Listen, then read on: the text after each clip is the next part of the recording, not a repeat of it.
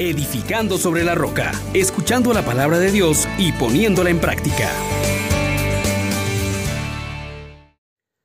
Bienvenidos mis hermanos, que Dios misericordioso que nos colma con su gracia en este tiempo de resurrección, de Pascua, les colme de su alegría. Amados, invitemos al Espíritu Santo diciendo, oh gran poder de Dios, enciéndenos en tu fuego el amor. Oh Espíritu que viene de lo alto, llénanos de Dios. Oh Espíritu, óleo santo, úngenos en el amor. Meditemos en el capítulo 6 del libro de los Hechos de los Apóstoles, versículos del 8 al 15. En aquellos días Esteban, lleno de gracia y poder, realizaba grandes prodigios y signos en medio del pueblo. Unos cuantos de la sinagoga llamada de los libertos, oriundos de Sirene, Alejandría, Cilicia y Asia, se pusieron a discutir con Esteban, pero no lograban hacer frente a la sabiduría y al espíritu con que hablaban. Indujeron a unos a que asegurasen, le hemos oído palabras blasfemas contra Moisés y contra Dios. Alborotaron al pueblo, a los ancianos y a los escribas. Agarraron a Esteban por sorpresa y lo condujeron al Sanedrín, presentando testigos falsos que decían, este individuo no para de hablar contra el templo y la ley. Le hemos oído decir que ese Jesús de Nazaret destruirá el templo y cambiará las tradiciones que recibimos de Moisés. Todos los miembros del Sanedrín miraron a Esteban y su rostro les pareció el de un ángel. Palabra de Dios. Te alabamos, Señor. Hermanos, nos encontramos ahora en este tiempo de resurrección contra la situación que va generando la promulgación del Evangelio, de la buena noticia de Cristo resucitado. Y, es que este encuentro con Cristo resucitado no nos puede dejar indiferentes. Vemos por un lado que Esteban, aquel que había sido escogido para ser diácono y dedicarse al servicio de la caridad, también predica la palabra.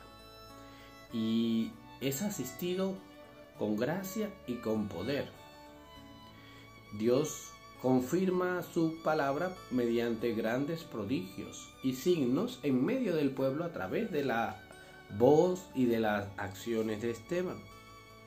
Esto pues ha suscitado envidias, eh, celos, ha suscitado que se opongan a él y al no poder con él, porque la palabra de Dios no puede ser retenida ni vencida ya que el Espíritu Santo asistía a Esteban con sabiduría, pues le montan todo un tipo de calumnias y luego pues le quieren quitar del medio. Es que el mundo no quiere aceptar la vida que Cristo nos da.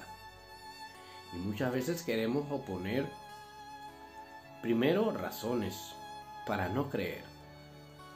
Pero cuando nos encontramos con que el mensaje de Cristo es creíble y es potente, y ya nos quedamos sin argumentos, recurrimos entonces a la violencia, al engaño, a la calumnia, a la blasfemia, y si eso pues no funciona, terminamos generando planes maquiavélicos para acabar con otros. Sin embargo, es hermoso ver cómo Dios sí respalda a quien le confía su vida, como Dios vela por nosotros.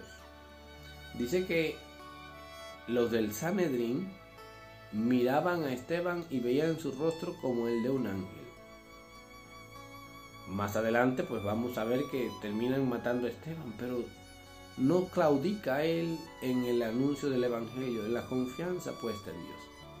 Para nosotros hoy también se nos deja un mensaje claro. Dejemos que el Espíritu Santo llene nuestras vidas. Asumamos la resurrección con todas sus consecuencias. Dios no nos va a dar la espalda. Dios va a defender su propia causa.